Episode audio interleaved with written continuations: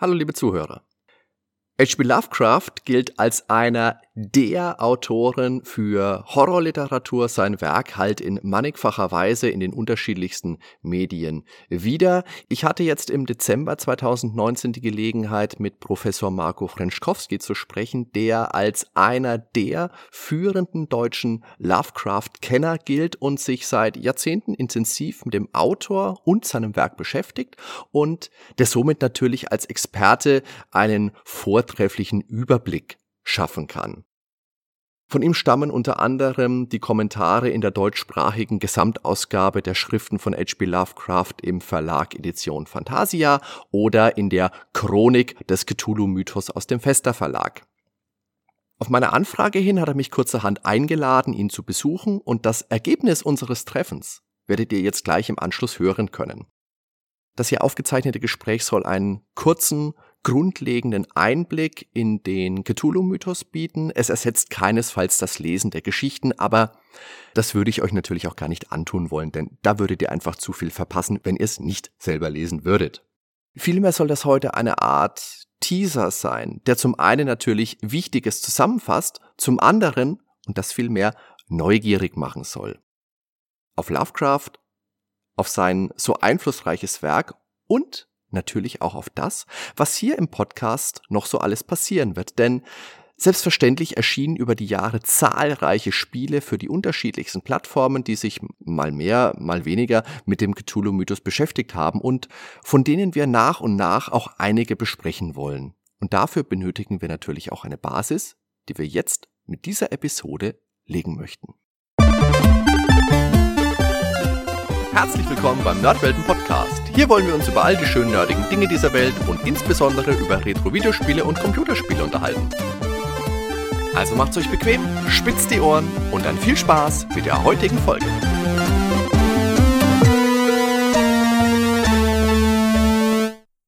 Professor Frenschkowski, Sie sind Professor für evangelische Religion, sind Religionswissenschaftler, beschäftigen sich aber auch viel mit fantastischer Literatur. Wie kommt denn das zustande? Das sind jetzt doch zwei Dinge, die doch vielleicht ein bisschen konträr sind. Naja, eigentlich nicht, aus meiner Sicht. Ja, ich bedanke mich für das freundliche Interesse. Ich will das gerne erzählen. Wie gesagt, im Hauptberuf bin ich eigentlich evangelischer Theologe und Religionswissenschaftler, aber seit meiner Jugend habe ich fantastisch imaginative, vor allem unheimliche Literatur immer ja, gemocht. Und ich gehöre zu den Menschen, die, wenn sie etwas wissen wollen, dann wollen sie es ganz genau wissen. Und H.P. Lovecraft hat mich seit meiner Jugend interessiert und ich habe dann wirklich versucht, also alles über ihn herauszubekommen. Ich war in den USA, habe die Städten besucht, wo er gelebt und gewirkt hat und hatte dann in den 1990ern die Gelegenheit, auch darüber zu publizieren. Und das hat dann im Grunde genommen äh, dazu geführt, dass ich eine große 13-bändige kommentierte Edition herausgeben konnte bei, beim Verlag Edition Fantasia. Und das hat meine Interessen nochmal gebündelt natürlich.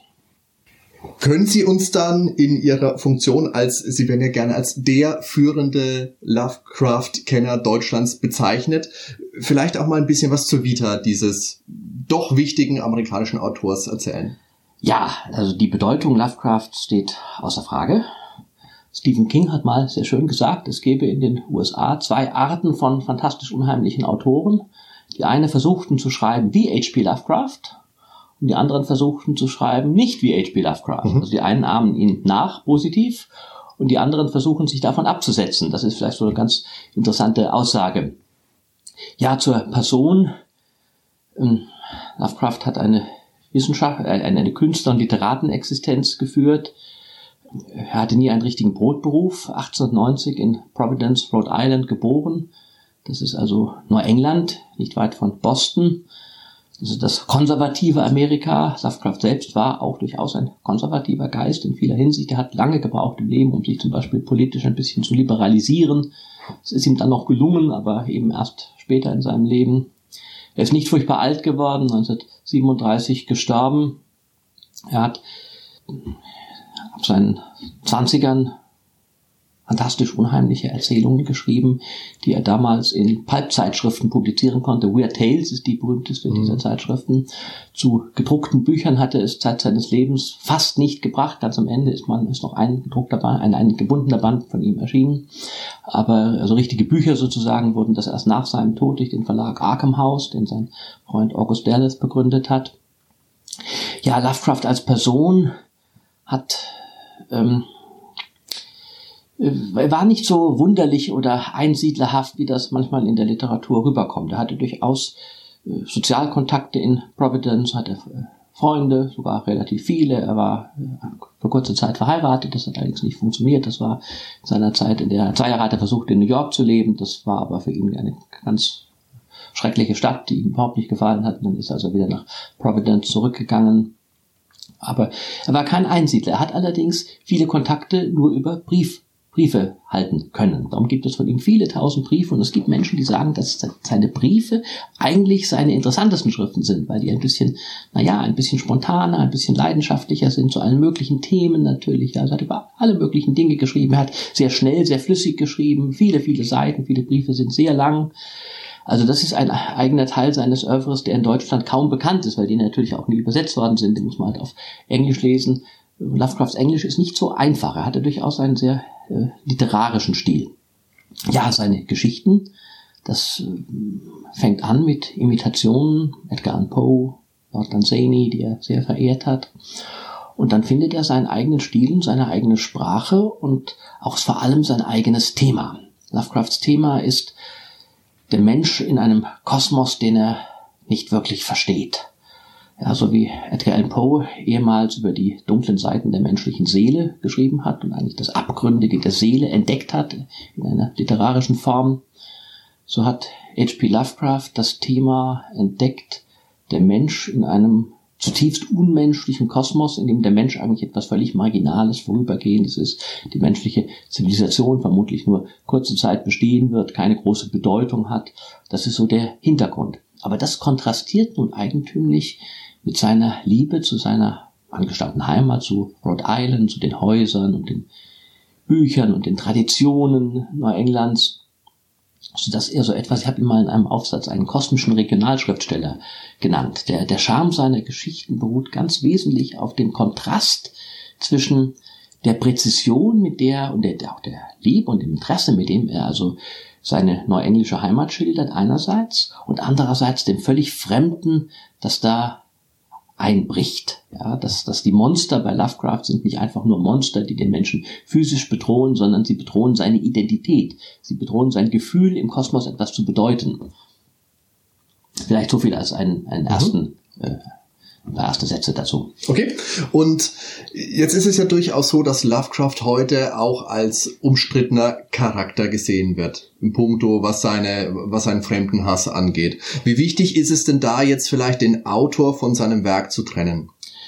Naja, äh, man kann sich leicht machen und kann sagen, damals gab es viele Rassisten, also es gibt bei Lovecraft in der Tat rassistische Passagen ähm, die man allerdings so ein kleines bisschen cum grano salis sehen muss, insofern als sie sein tatsächliches Verhalten gar nicht so sehr beeinflusst haben. Er äußert sich in Briefen gelegentlich mal rassistisch, äh, also gegen Schwarze, auch gegen Juden, aber er hat dann eine jüdische Frau geheiratet, mhm. er hatte äh, Freunde, die äh, dunkelhäutig waren, also äh, der Rassismus hat sein Verhalten nicht beeinflusst, er war mehr so ein bisschen ja eine, eine Trauer darüber, dass die traditionelle neuenglische Kultur durch die vielen Immigranten so ein bisschen zerbricht. Das hat ihn also sehr gestört und in diesem Kontext gibt es dann in der Tat rassistische Passagen.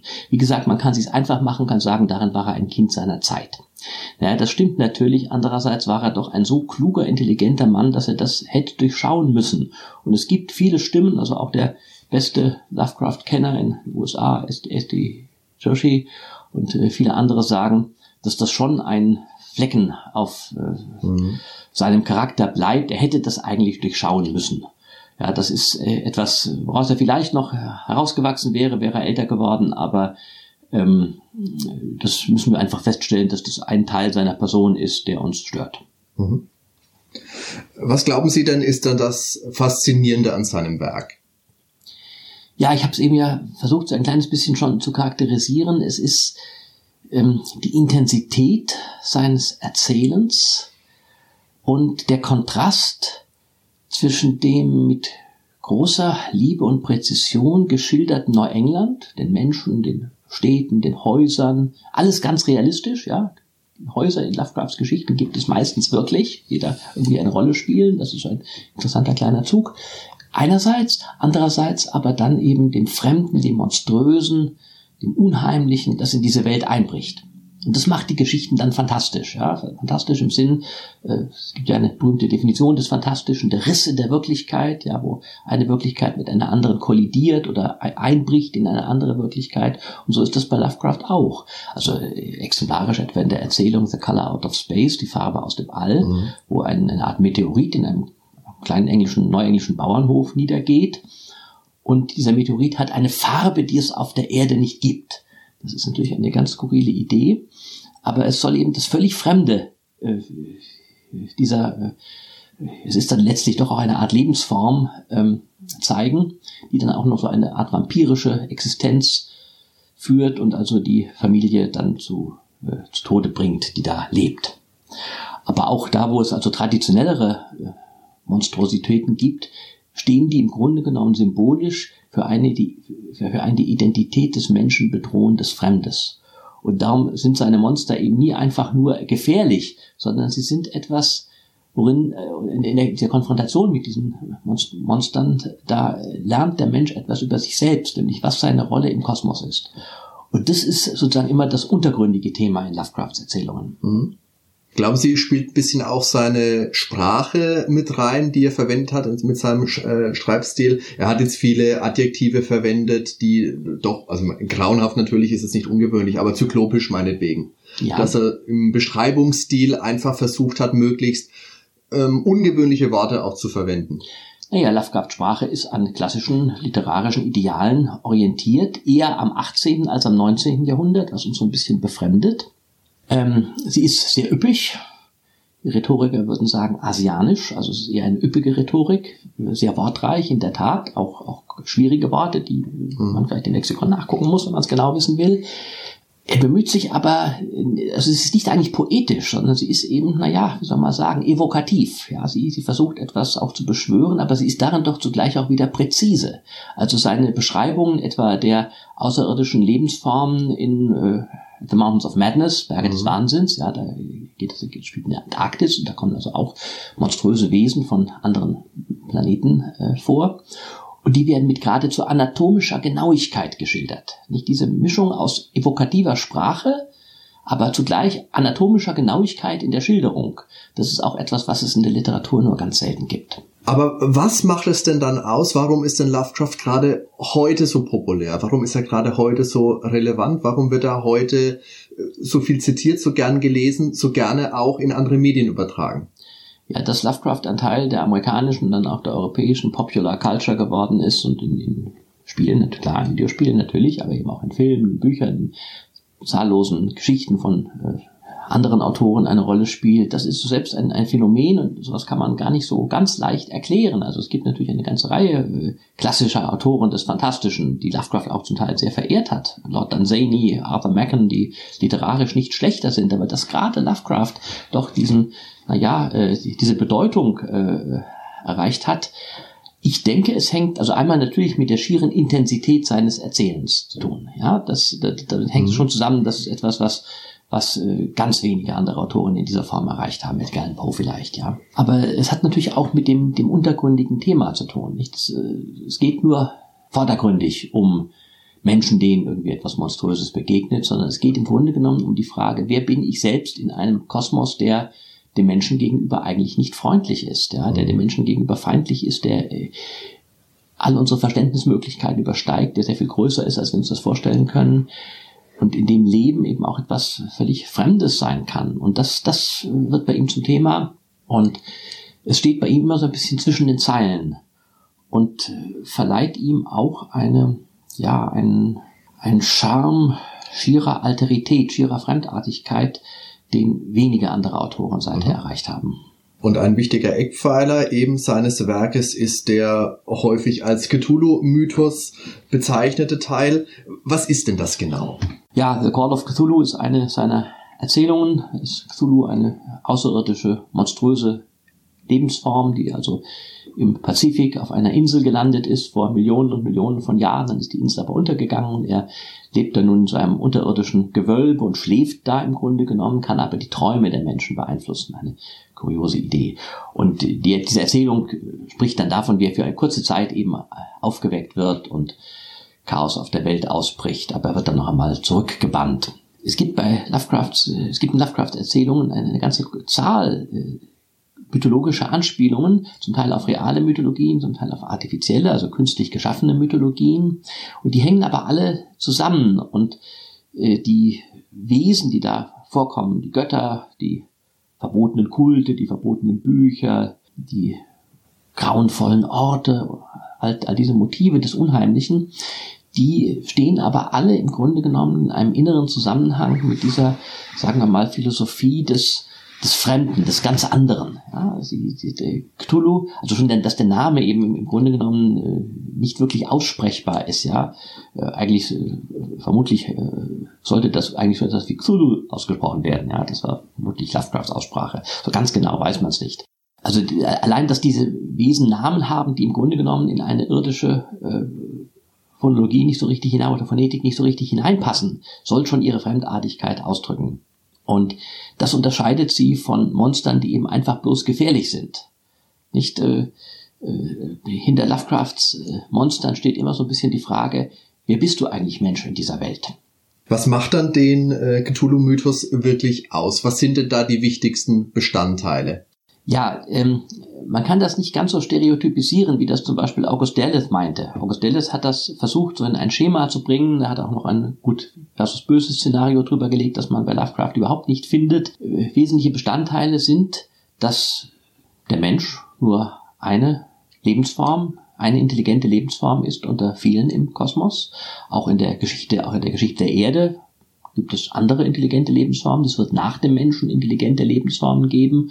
Ja, in einer Erzählung, äh, Whisperer Out of Time, da äh, leben nach dem Menschen, das ist eine Zeitreisegeschichte, da leben nach dem Menschen Käfer auf der Erde, die große Philosophen sind. Das ist natürlich ein ganz spöttisch-ironisches Bild. Ja, Käfer, die auf der Erde herumkrabbeln, aber über das Weltall meditieren und große Philosophen sind. Das ist so ein, da merkt man das Ironische. Das ist überhaupt bei Lovecraft sehr häufig. Man, äh, flüchtige Leser merken das nicht gleich. Aber wenn man ihn länger kennt, dann gibt es bei ihm ganz viele Insider-Anspielungen, auch ganz viel durchaus ironisches, äh, humorvolles, das macht ihn eben auch für literaturwissenschaftlich in vieler Hinsicht interessant. Ja. Ist, er schließt sich nicht beim ersten Lesen. Lovecraft ist durchaus ein Autor und gibt es auch äh, umfangreiche Kommentare, wie zum Beispiel die, die ich geschrieben habe, die versuchen zu zeigen, was so die auch die literarischen Vernetzungen in Lovecrafts Werk sind. Man hat gesagt, alle seine Geschichten sind im Grunde genommen Kapitel eines einzigen großen Romans. Das ist so ein kleines bisschen übertrieben, aber sie hängen eben doch miteinander zusammen. Gewisse Charaktere tauchen wieder auf, gewisse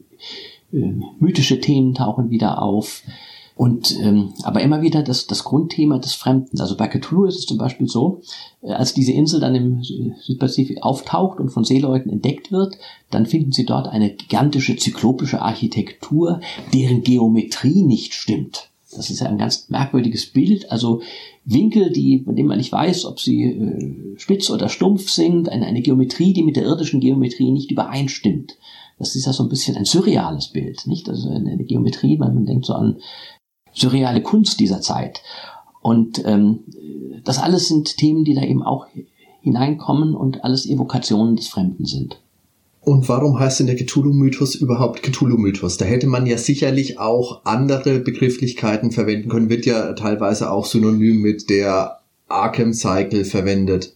Naja, Arkham ist eine Stadt, die bei ja. Lovecraft relativ häufig vorkommt, die so ein bisschen nach dem Vorbild von Salem äh, gestaltet ist. Also es gibt bei Lovecraft eine Reihe fiktiver Städte in Neuengland, Innsmouth, Arkham, Kingsport und andere, die nach realen Städten wie Salem, äh, Marblehead, Gloucester äh, und, und, und so weiter, Newburyport äh, gestaltet sind aber immer nur ein bisschen fantastisch übersteigert. Nicht? Also Arkham ist so eine Art fantastisch übersteigertes Salem. Und ähm, wie man dieses System, das in seinen Geschichten nicht im Vordergrund, sondern eher im Hintergrund steht, nennt, ist so ein bisschen willkürlich. Also äh, Cthulhu-Myth äh, oder Mythology of Cthulhu oder so, solche Begriffe, die gab es schon zu Lovecrafts Lebzeiten. Sie haben sich aber im Grunde genommen erst nach seinem Tod wirklich richtig durchgesetzt, weil man eben einen zusammenfassenden Begriff brauchte. Dass man gerade diesen Begriff, äh, im Deutschen dann äh, Cthulhu-Mythologie, verwendet hat, ist so ein kleines bisschen Zufall. Es hängt auch mit Augustelus zusammen, der eben äh, der, ein Verlag nach seinem Tod einen Verlag gegründet hat, der Lovecrafts Werk im Grunde genommen erst einem breiteren Publikum bekannt gemacht hat.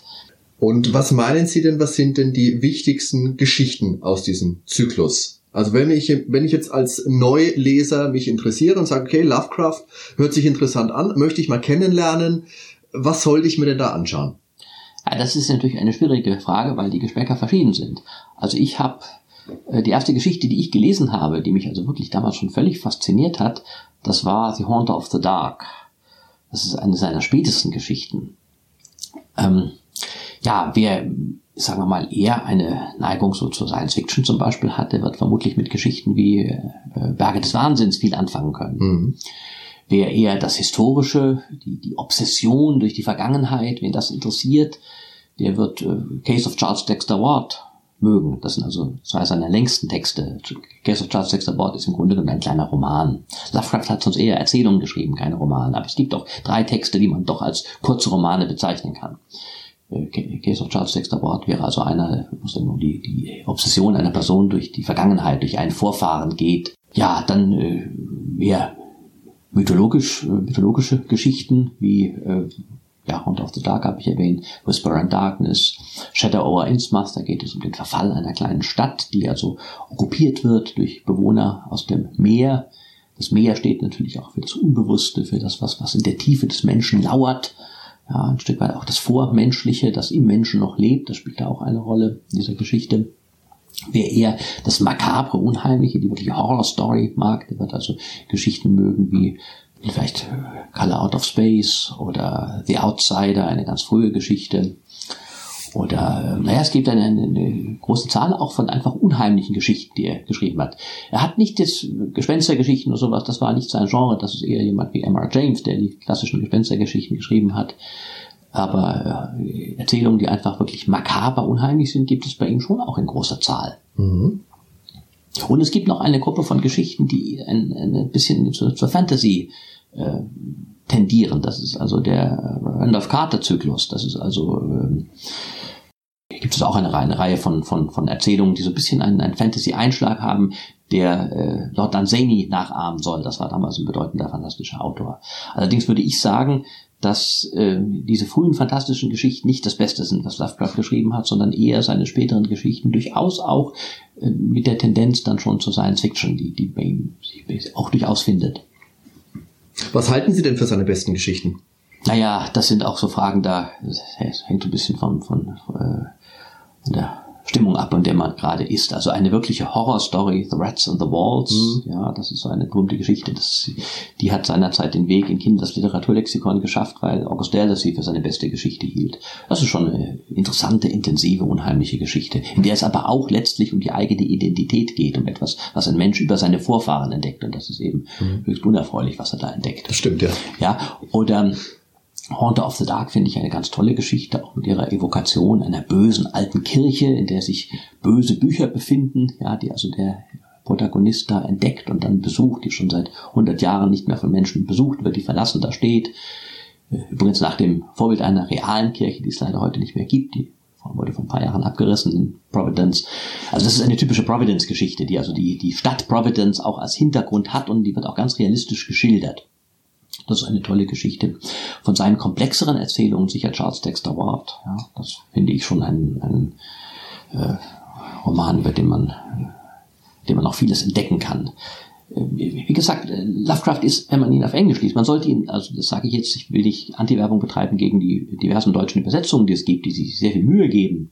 Aber Lovecraft ist Englisch ein eher schwieriger Autor. Und man muss schon ziemlich gut Englisch können und sollte es auch nicht verachten, mal das eine oder andere Wort nachzuschlagen, wenn man es nicht versteht. Lovecraft erschließt sich auf Englisch besser als auf Deutsch. Er ist schwer zu übersetzen, weil er eben doch eine sehr komplexe, üppige Sprache hat. auch eine komplexe Rhetorik und das geht in der Übersetzung zum Teil dann doch so ein kleines bisschen verloren.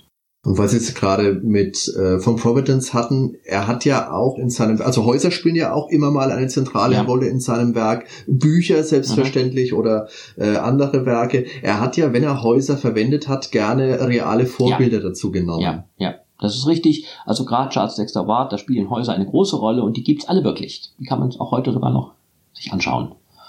Ja, also das gehört so dazu, dass er das Fantastische eben in der Realität verankert. Nicht das Fantastische ist ein Einbruch in die Realität, aber die Realität, die ist nicht irgendwie verschwommen, sondern die ist eben ganz real. Und äh, es tauchen durchaus auch historische Figuren auf, die es tatsächlich gegeben hat.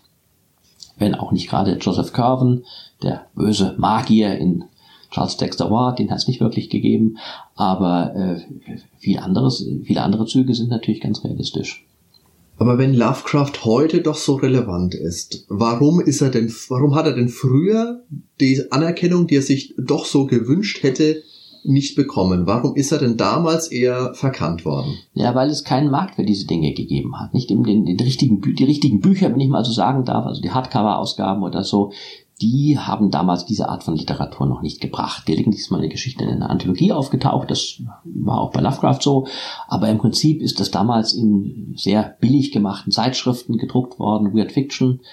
Weird Tales war, war eben, Weird Tales war die bekannteste dieser Zeitschriften, es gab eine ganze andere, das waren Genrezeitschriften, das heißt Weird Tales hat eben nur unheimliche Geschichten gebracht, es gab aber auch ähm, Science-Fiction-Zeitschriften, Astounding und so weiter. Aber auch das, äh, das Taschenbuch als Mass Market äh, Phänomenon, also etwas, was viele Menschen erreicht, hat seine Bedeutung im Grunde erst nach dem Zweiten Weltkrieg entfaltet. Und da war Lovecraft schon tot.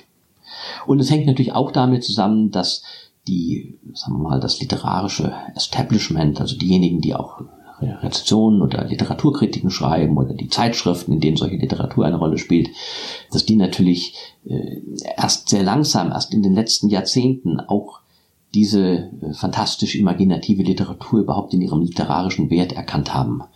Nicht, das war ja bei Poe auch nicht so sehr viel anders. Oder bei anderen Autoren, die wir heute als Klassiker des, der fantastischen Literatur betrachten, ja, die ähm, oft eben erst äh, posthum berühmt geworden sind. Denken Sie, Lovecraft funktioniert in geschriebener Form am besten? Es gibt ja jetzt diverse Verfilmungen, es gibt Vertonungen, es gibt Videospiele selbstverständlich, mit der wir uns in der Folge im Podcast auch weiter beschäftigen wollen. Ja. Aber in geschriebener Form ist es ja de facto so, funktioniert es einfach am besten. Naja, die nüchterne Wahrheit ist vermutlich, dass Lovecraft überhaupt eigentlich nur literarisch funktioniert. Also es gibt natürlich furchtbar viele Lovecraft-Filme, von denen ich auch ziemlich viele gesehen habe, die sind alle schlecht oder ganz schlecht. Äh, einige wenige haben mal ein paar gute Lichtblicke, aber äh, also Lovecraft zu verfilmen ist schwierig. Das liegt natürlich auch daran, dass es nicht die üblichen Stories, Storylines gibt. Also die, die Handlungsführungen entsprechen nicht dem, wie sie also heute in unseren cineastischen Gewohnheiten entsprechen. Es gibt keine Liebesgeschichten, wenn, dann sind das also ganz schräge, makabre Sachen. Ähm, ähm, oder ähm, es ist auch nicht viel Action. Es passiert schon auch etwas. Ja, es gibt durchaus auch Action-Elemente bei Lovecraft, aber es ist nicht so viel. Und Lovecraft so zu verfilmen, wie es da steht, ist schwierig. Und man kann natürlich sich eine moderne Handlung dazu ausdenken, aber dann ist es nicht mehr Lovecraft, dann ist es, eben nur Motive, die übernommen werden. Das gibt es in vielen Filmen. Aber wirklich gut im Film funktioniert Lovecraft nicht. Und naja, also ich meine, dass er eben auch in der Spielszene äh, eine Rolle spielt, das war früher in den Fantasy-Rollenspielen so, dann später in den Videospielen. Das nehme ich zur Kenntnis, aber so ein kleines bisschen mit befremden, denn ich bin natürlich eine ältere Generation, ja. Also äh, das ist etwas, woran ich nur nicht mehr so nicht mehr aktiv teilnehme und da denke ich mir, na ja, ist ja ganz nett, aber dass es so richtig viel mit Lovecraft zu tun hat, kann ich eigentlich auch nicht sehen. Für mich ist Lovecraft primär Literatur. Und zwar wirklich interessante Literatur, die auch, nachdem man sich Jahrzehnte damit beschäftigt hat, immer noch äh, erstaunliche Entdeckungen ermöglicht. Es ist natürlich auch schwierig, Sachen wie Geometrie, die nicht stimmt, dann plötzlich ja, bildlich umzusetzen. Eben, das ist ganz schwierig. Ja, ähm, also der klassische deutsche expressionistische Stummfilm, das Kabinett des Dr. Caligari oder so, da kommt das übrigens auch vor. Da spielt das auch eine Rolle. Ja, also eine Stadt, in der es keine rechten Winkel gibt oder sowas. Also das kann man so ein kleines bisschen vergleichen. Mhm. Also in, insgesamt, ich meine, ich wünsche den äh, filmemachenden Menschen alles Gute, aber ich habe noch keinen richtig guten Lovecraft-Film gesehen. Aber Sie haben jetzt gesagt, es gibt welche mit Lichtblicken. Was würden Sie denn dazu zählen? Ach, das, äh, da müsste ich jetzt nachdenken. Das kann ich nicht aus dem Stegreif sagen. Okay. Ja, was ich, äh, was es allerdings schon gibt, äh, es gibt natürlich Autoren, die sich von H.P. Lovecraft haben beeinflussen ja. lassen. Also da, da kann ich dann nun eher äh, Personen nennen, die ich wirklich gut finde. Also äh, in äh, Amerika äh, gibt es eine ganze Reihe von Autoren, von äh, Thomas Legotti angefangen, Großbritannien, Ramsay Campbell in Deutschland, vor allem Michael Siefner. Ja, Michael Siefner, den ich für den besten unheimlichen Autor halte, den wir in Deutschland haben. Aber auch der leider verstorbene äh, Malte Schulz-Senden zum Beispiel oder äh, es gibt auch eine, eine, ganze Reihe von Autoren, die in den Fußstapfen Stapfen Lovecrafts oder angeregt von ihm auch Erzählungen geschrieben haben. Dann könnten Sie uns vielleicht noch ein paar Sätze zu den Geschichten, die ich jetzt besonders für Lovecraft relevant erhalte, äh, erdenke, sagen. Und das wären zum einen natürlich die, äh, der, der Schatten über Innsmouth und äh, das Grauen von Dunwich und die Berge des Wahnsinns. Ja, fangen wir mal mit Shadow over Innsmouth äh, an. Das ist auch so eine typische Neuengland-Geschichte. Da geht es um einen jungen Mann, der Nachforschungen im Grunde genommen nach seiner Familiengeschichte, aber er kommt in eine kleine Stadt, die völlig äh, isoliert ist, die von allen, die da drumherum wohnen, also den anderen Dörfern drumherum, äh, mit Misstrauen und Verachtung und Skepsis angesehen wird, weil die Bevölkerung ganz dekadent sei und äh, die Stadt ist völlig heruntergekommen. Es hängt damit zusammen, also auch da steckt durchaus etwas ganz Reales, Historisches dahinter. Die Städte nördlich von Boston sind im zweiten Hälfte des 19. Jahrhunderts wirtschaftlich sehr verarmt. Das dann, da darf man nicht mehr an die heutigen Städte denken. Heute sind das reiche, kleine amerikanische Städte. Das ist aber erst eine Entwicklung der 1960er Jahre. Die waren also Anfang des 20. Jahrhunderts völlig verarmt und auch die Strukturen waren zum Teil äh, zusammengebrochen. Und Innsmouth ist eben eine zwar fiktive Stadt, aber eine Stadt, in der das in besonderer Weise gesteigert ist. Und der Erzähler, der Ich-Erzähler, kommt eben in diese Stadt hinein und entdeckt, dass sie vor etwas über 100 Jahren von fremden fischartigen Wesen aus dem Meer unterwandert worden ist, die also jetzt im Keller wohnen mit, mit den Bewohnern dieser Stadt zusammen. Es sind nur noch ganz wenige Familien, die noch da sind. Die meisten Häuser stehen leer, sind völlig heruntergekommen. Es geht also um Dekadenz, eine Geschichte um Dekadenz. Und diese Meeresmonstrositäten, Fischfrösche, wie er sie nennt, die haben sich auch mit den Menschen vermengt.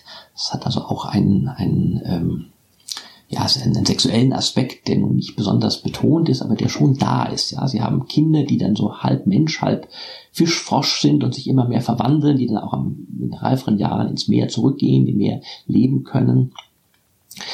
Das Ganze ist eine, die Evokation einer Atmosphäre von Verfall. Ja, in einer Stadt, die völlig verfällt, und der Ich-Erzähler entdeckt im Grunde genommen in einer ganz beunruhigenden Steigerung von Ereignissen, dass er selbst, dass seine Familie mit diesen Bewohnern von Innsmouth verwandt ist und er eben auch dieses fremde Blut in sich hat.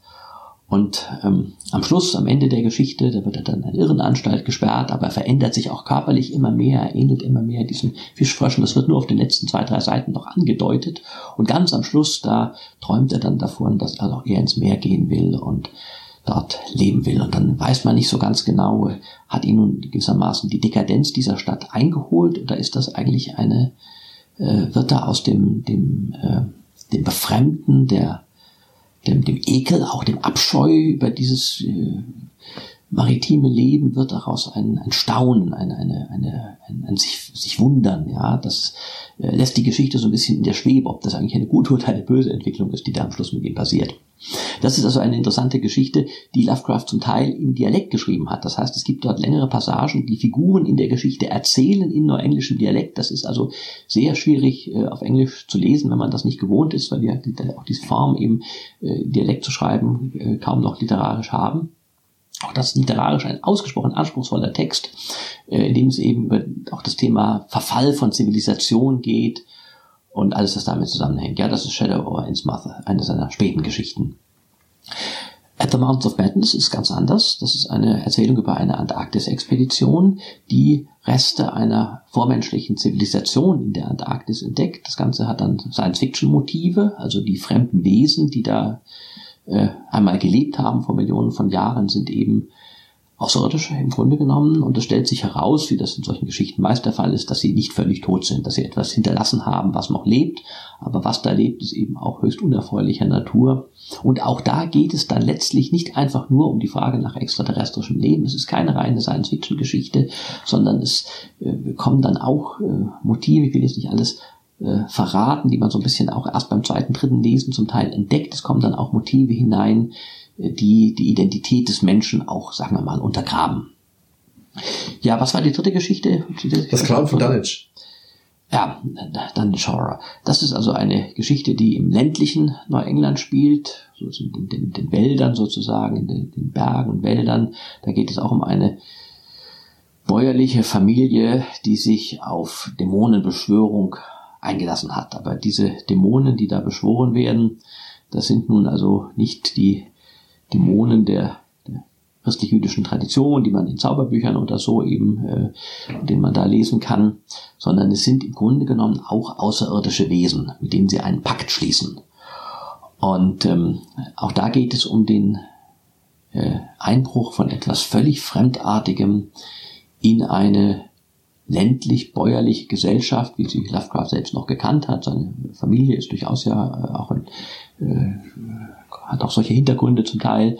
Und ähm, ähm, der Charme der Geschichte besteht eben im Grunde genommen auch in dem Ambiente, in dem Milieu, in dem kulturellen, sozialen, in der Welt, in der diese Geschichte spielt. Das Ganze ist nicht so sehr nur die, äh, eine Story über ein, ein, ein Monster irgendwo bei Hinterwäldlern, sondern es ist eine Geschichte über auch das, was sozusagen aus Menschen werden kann, wenn sie den Kontakt zur Kultur so ein kleines bisschen verlieren. Mhm.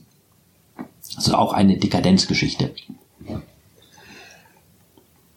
Und was Lovecrafts Geschichten ja auch immer gemeinsam haben, ist, dass der Großteil tragisch endet. Das heißt, für den Protagonisten, viele Geschichten werden ja aus der Ich-Perspektive mhm. erzählt, mhm. enden ja dann entweder in der Irrenanstalt oder mit äh, suizidalen Absichten. Das ist, denke ich, auch was, was in anderen Medien einfach schwer umsetzbar ist. Gerade jetzt im, im Videospiel. Im Film funktioniert das von mir aus noch irgendwie, aber ich glaube, in einem Spiel, in dem man einen Charakter wirklich spielt, ist das schwierig zu übertragen, weil wir es ja vorhin hatten. Warum funktioniert das als Buch am besten? Ja, das ist so klar. Also ein klassisches Happy End gibt es bei Lovecraft nicht. Es gibt Geschichten, da wird das, das Fremde, man darf nicht sagen das Böse, das Fremde, das den Menschen bedroht, wird dann nochmal gebannt. Ja, in Dunwich ist das so. In anderen Geschichten, da wird, wird man nur so von ferne ansichtig, was, was da eigentlich ist. Mountains of Madness. Aber ähm, in anderen Geschichten äh, geht es eben doch ganz böse aus. Das ist so und das äh, ähm, ist natürlich auch ein Aspekt dieses im Grunde genommen eher pessimistischen Weltbildes, in dem menschliche Zivilisation, menschliche Kultur, all das, was menschliches Leben für Lovecraft lebenswert macht, Literatur, Kunst, all das eben nur eine sehr äh, vorübergehende Existenz hat und im Grunde genommen immer bedroht ist und irgendwann einfach vorbei sein wird. Literaturkunst bringt mich jetzt nochmal drauf. Lovecraft hat ja für seine Geschichten, wie gesagt, diesen fiktiven Mikrokosmos geschaffen mit Arkham, ähm, Miskatonic ja. University, mhm. Miskatonic Lovecraft Country, sagt man ja auch dazu. Was glauben Sie, ist denn da wirklich der Hintergrund gewesen, dass er sich dann nicht bestehende, also wie gesagt, er hat ja im Endeffekt das verarbeitet, was er kannte, Providence, die ganze Umgebung, äh, Massachusetts, Boston, ja. alles was dazu gehört. Warum hat er denn eigentlich nicht einfach bestehende Ortschaften äh, benutzt, sondern was komplett eigenes erschaffen? Naja, ähm, das eigene, das fantastische, imaginative, das er erschafft, ist ja schon irgendwie lokalisiert im Realen oder genauer gesagt, es bricht in das Reale hinein. Insofern ist der Kontrast eben äh, immer dieser zwei Wirklichkeiten, die in der Geschichte selbst aufeinander prallen. Und dass er doch ähm, viele seiner Geschichten in Neuengland spielen, sei es in Rhode Island, sei es in Massachusetts, total auch in anderen Teilen Neuenglands, in Maine kommt auch mal was vor. Ähm, äh, das hängt natürlich schon damit zusammen, dass er sich in dieser Landschaft wirklich zutiefst beheimatet gefühlt hat. Lovecraft, ich sage ja, er hat auch Züge eines Regionalschriftstellers. Er ist jemand, der diese Städte und die Menschen und die britische Kultur, die da lebt, sehr geliebt hat. Er schreibt immer nur mit britischer Schreibweise, also er ist natürlich Amerikaner, aber er ist eben sehr der britischen Tradition verpflichtet. Er hat zum Beispiel, also wenn er das wählen konnte, hat er keine amerikanischen, äh, keine amerikanische Orthographie gewählt, sondern immer britische Orthographie. Das ist so ein kleiner Zug, den man natürlich im Deutschen nicht merkt, aber der in den guten Ausgaben ja eben doch auch bewahrt ist. Und ähm, das ist für ihn ganz wichtig. Also er ist äh, ein, ein, großer Fan einer klassischen Kultur, die er übrigens auch in seinen Essays und Briefen vielfach beschreibt. Dazu gehört das antike Erbe, hat die Antike sehr gut gekannt. Äh, dazu gehört die klassische britische äh, Literatur und, und äh, kulturelle Tradition, vor allem in ihrer aufgeklärten Form. Das überrascht schon ein bisschen, dass er ein großer Fan der Aufklärung des 18. Jahrhunderts gewesen ist. Tatsächlich war das für ihn also sozusagen die Zeit, die er am allermeisten geliebt hat, also die Zeit von Alexander Pope und Dr. Johnson und äh, diesen Autoren, ja, das, das war für ihn sozusagen ein, ein großes Vorbild. Und ähm, das andere, das Fremde, steht da nun bedrohlich daneben. Und die, die, die, der Kontrast zwischen diesen beiden Welten, das ist mhm. etwas, was ganz wesentlich zum, zum Charme Lovecrafts beiträgt.